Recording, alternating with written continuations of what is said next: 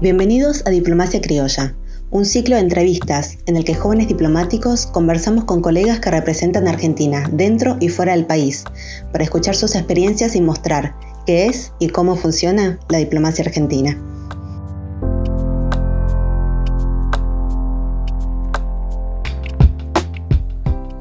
Bienvenidos a Diplomacia Criolla. Soy Noelia Guzmán Bernales y junto con Felipe Jiménez Lozano hoy vamos a estar charlando con la consejera Cecilia Meirovich. Un ex jefe me dijo cuando yo estaba todavía trabajando en esta empresa, un jefe me dijo, uy, mira lo que te metiste, mujer judía del interior, no llegas ni a la esquina, me dijo. Esto es un servicio público y si no tenés vocación de servicio, es muy difícil eh, que puedas pasarla bien Cecilia Meirovich es una diplomática cordobesa. En su perfil de Twitter se define como diplomática de carrera, directora de Derechos Humanos en el Ministerio de Relaciones Exteriores, Comercio Internacional y Culto, madre de dos niñas y feminista. Fue representante alterna en la misión permanente argentina en Teroea y siendo secretaria de primera clase fue designada al frente de la Dirección de Derechos Humanos de esta Cancillería. Primero que nada, muchas gracias Cecilia por estar acá con nosotros. Y siempre nos gusta comenzar con la pregunta sobre qué es la diplomacia para vos y si este concepto ha ido evolucionando a lo largo de tu carrera. Bueno, muchas gracias por haberme invitado. Eh, es un placer para mí estar acá. A ver, es una pregunta que no es fácil. Para mí la diplomacia es poder utilizar sobre todo la herramienta de la palabra para maximizar el interés nacional. Esto es como a partir de la capacidad que tenemos eh, como diplomáticos diplomáticas de transmitir cuáles son los intereses esenciales para el país, podemos conseguir también cosas para mejorar la situación de nuestro país y de las personas que viven en él. Eh, creo que diplomacia en este siglo eh, y sobre todo en los, últimos, en los últimos tiempos ha tenido que adaptarse a muchas cuestiones. Para empezar, la pandemia ha cambiado un poco la herramienta que tenemos porque la palabra está mediatizada por medios virtuales. Pero a la vez, no solamente eso, eh, sino que también ha incluido una mirada que tiene que ver con cómo a partir de nuestro rol tenemos que tener una conexión fuerte con lo que pasa en nuestro país, porque no es solamente mostrar lo que pasa, sino poder hacer cosas como representantes de Argentina en el mundo para poder mejorar concretamente eh, la situación de, nuestro pueblo, digamos. Y siguiendo con, con, esta idea que nos decías de mejorar nuestro país, vos nací en Córdoba, ¿cómo se percibe la, diplomacia o el diplomático en, el interior? estaba pensando en que la diplomacia es tan abstracta, porque si a mí me preguntan qué es lo que hago, me es hasta muy difícil explicarlo. Creo que para empezar no, se sabe que esta carrera existe. Yo me enteré primero porque una prima mía había leído en la revista del diario La Nación, una nota que le hicieron, creo que fue en el año 2005, 2004, a becarios y becarias de Lisen.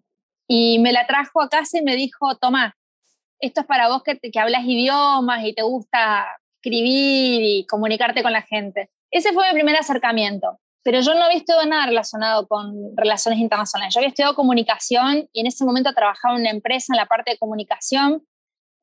Entonces, a partir de ahí, empecé a pensar en qué es lo que quería hacer de mi vida, porque yo no estaba muy conforme con mi carrera de grado, no porque no me gustaba lo que estaba haciendo, sino porque sentía que quería hacer eh, otras cosas que se relacionaban con la política, con lo social, con trabajar para mi país.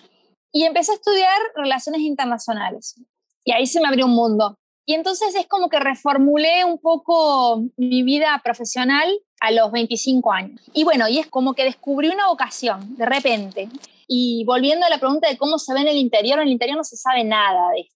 A mí un, eh, un, ex jefe me dijo cuando yo estaba todavía trabajando en esta empresa, un jefe me dijo, uy, mira lo que te metiste, mujer judía del interior, no llegas ni a la esquina, me dijo. No porque creyera que yo no podía llegar por alguna cuestión, digamos, de, cualidad personal, sino porque tenía como toda una serie de estigmas eh, que estaban eh, alrededor mío eh, y en el imaginario me parece también de una, de una determinada época respecto a lo que era el servicio exterior.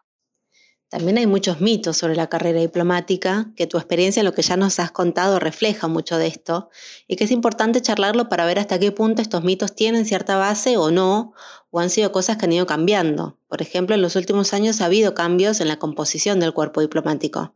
¿Cuál fue tu experiencia al respecto? Mi promoción, creo que es la promoción eh, que tuvo más mujeres, tuvo 30 mujeres contra 20 hombres, y había muchas mujeres con hijes, que eso no era algo común. Entonces, por ejemplo, no sé, tenía una compañera que se había mudado enfrente de la Cancillería, que yo en ese momento no lo entendía, porque no tenía hijas, no entendía un montón de cosas. Y esta compañera iba a clase, lo cruzaba el nene, iba a clase, lo dejaba y lo dormía mientras estaba escuchando. Y yo ahora eh, me acuerdo y entiendo el sacrificio enorme que hacía. Eh, y tuve compañeras también que rindieron habiendo parido a, no sé, una, hace, una, hace una semana cosas que entendí con posterioridad. Pero bueno, eh, fue una, una, promoción que tuvo muchas cosas distintas eh, al, resto de las promociones y que creo que sentó las bases para, para una Cancillería más federal, más plural, eh, más diversa, menos elitista y, y con algo de perspectiva de género, que si quieren sobre eso hablamos después. Una cuestión que queríamos consultarte es que, bueno, tu carrera está asignada por mucho trabajo en el campo de los derechos humanos. ¿Cómo fue tu primer acercamiento a, a la cuestión de los derechos humanos? ¿De dónde nació esa, esa curiosidad por esa materia? Eh, a ver, mi primer eh, acercamiento a los derechos humanos, eh, yo venía de una familia en la cual se hablaban de muchos temas, se discutía, a mi familia le encanta el debate, de la política, todo el mundo pelea con todo el mundo, o sea que nos encanta debatir mi papá leía mucha, leía mucho, digamos, material de divulgación, no de divulgación, sino ensayos sobre la época de la dictadura, sobre el regreso a la democracia, etcétera, etcétera. Y yo leía los libros, eh, además mi mamá tenía una librería, así que leía bastante. Eh, pero mi primer acercamiento es con una compañera eh, de, la primaria, del jardín, que tiene su tío desaparecido. Y yo no podía entender qué había pasado con el, con el, tío. Yo se lo dije a ella mucho tiempo después porque vi que le habían devuelto los restos, que Leaf lo había encontrado. Pero era como algo que estaba, digamos, yo tenía, digamos, era muy amiga de ella, pero era, era algo que le había pasado a su familia, que había sido tremendo y que yo no podía entender la abstracción de dónde estaba el tío y qué había pasado con el tío. Y yo le decía, pero ustedes buscaron, por ejemplo, en el sur, buscaron en todos lados, es como una abstracción para una nena de 6, 7 años que es muy difícil de entender. Eh, ustedes piensen que en ese momento estamos hablando del año 85, eh, pleno, eh, bueno, juicio a la Junta, se había terminado, evidencia de vida, punto final. De hecho, em, yo recuerdo, recuerdo muchas de estas cosas, recuerdo el juicio a la Junta, tengo como imágenes, ¿no? Porque era muy chica, pero sí recuerdo que, por ejemplo, mis padres lo seguían y eh, empecé a leer mucho sobre derechos humanos, sobre política, y después, bueno, empecé la, la carrera de grado y en la carrera de grado tuve, eh, tuve una profesora que me dio un seminario de derechos humanos que nos enseñó todo, eh, digamos, el procedimiento ante el Sistema Interamericano de Derechos Humanos y que era abuela de, plaza, de, de madres de Plaza de Mayo, de abuelas de Plaza de Mayo. Y era todo un, eh, algo que yo no conocía y su relación con el movimiento de derechos humanos.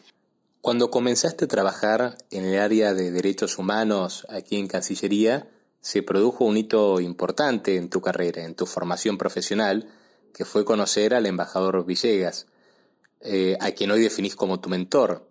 ¿Cómo fue trabajar con él?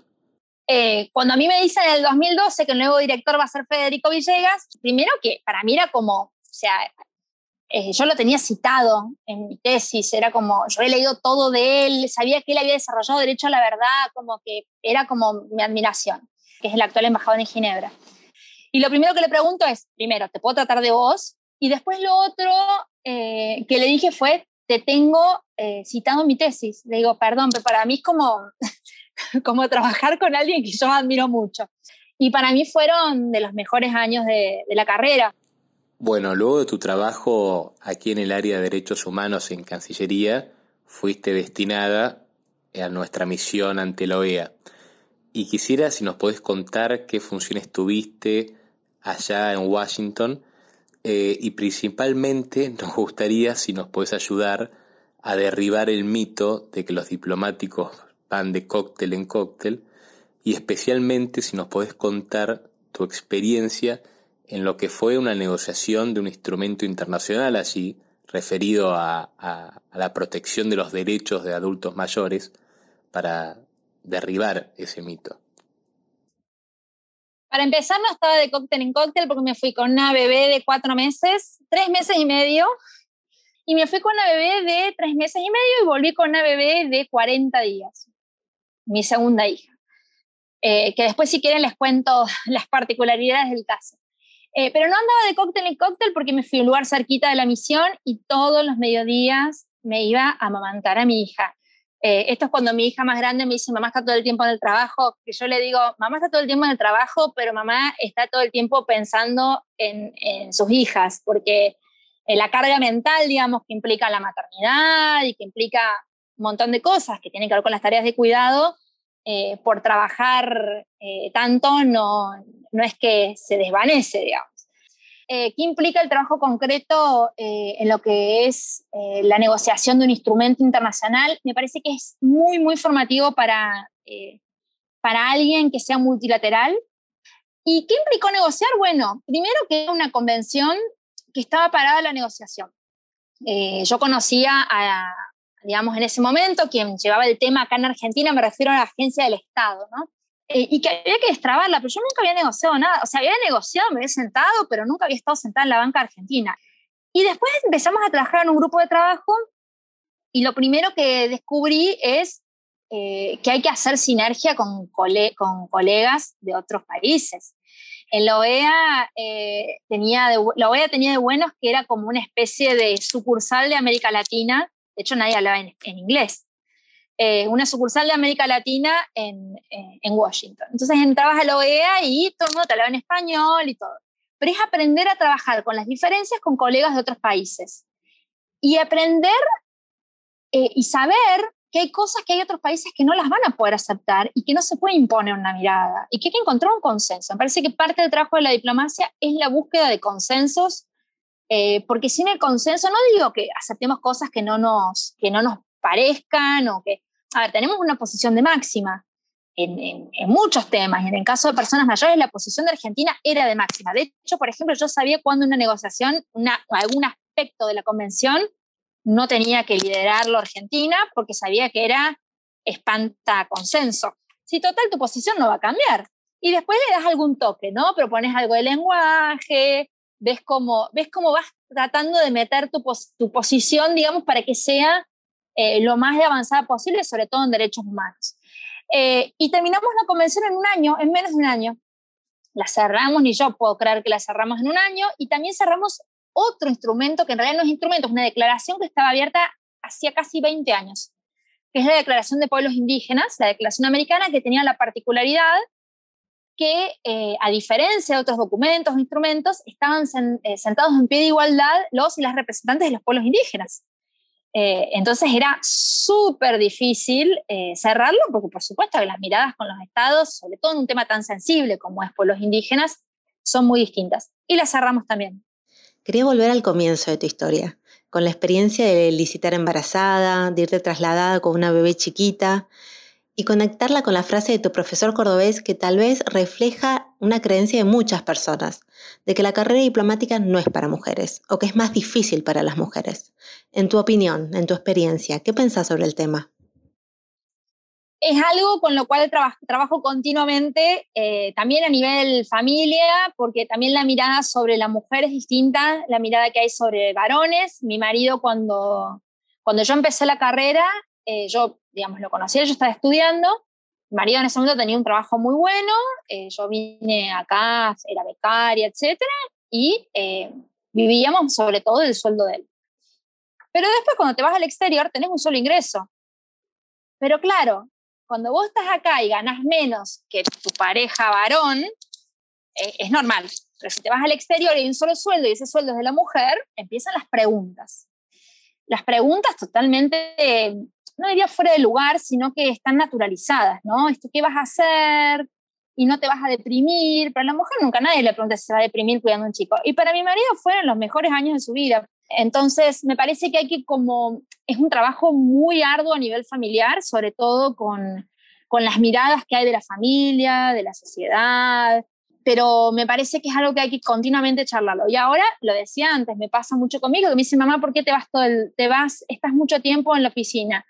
Y mi respuesta es, papá también está en la oficina, lo que pasa es que papá trabaja remoto, pero mamá está siempre, ¿por qué mamá se va? Pero cuando papá se va, que tiene una reunión, María trabaja en la Universidad de La Plata, y se va a una reunión en la Universidad de La Plata, no está la pregunta por qué se va papá. Entonces creo que también tiene que ver con criar hijes con una mirada distinta respecto a, a, las mujeres que trabajamos y que además nos gusta lo que hacemos. Eh, me parece que eso, yo se lo transmito siempre a mis hijas, mamá hace lo que le gusta, eso no implica que no las quiera, que no las cuide o que no esté pensando en ustedes. Pero mamá tiene desarrollado también algo muy importante, que es un motorcito que tiene adentro, que es hacer algo que le guste y que le apasione. Eh, pero volviendo a tu pregunta respecto a lo que implica en la carrera, yo dudé, por supuesto, muchísimo antes de decidir tener una hija, cuál era el momento, tener una hija, un hijo, eh, cuál era el momento.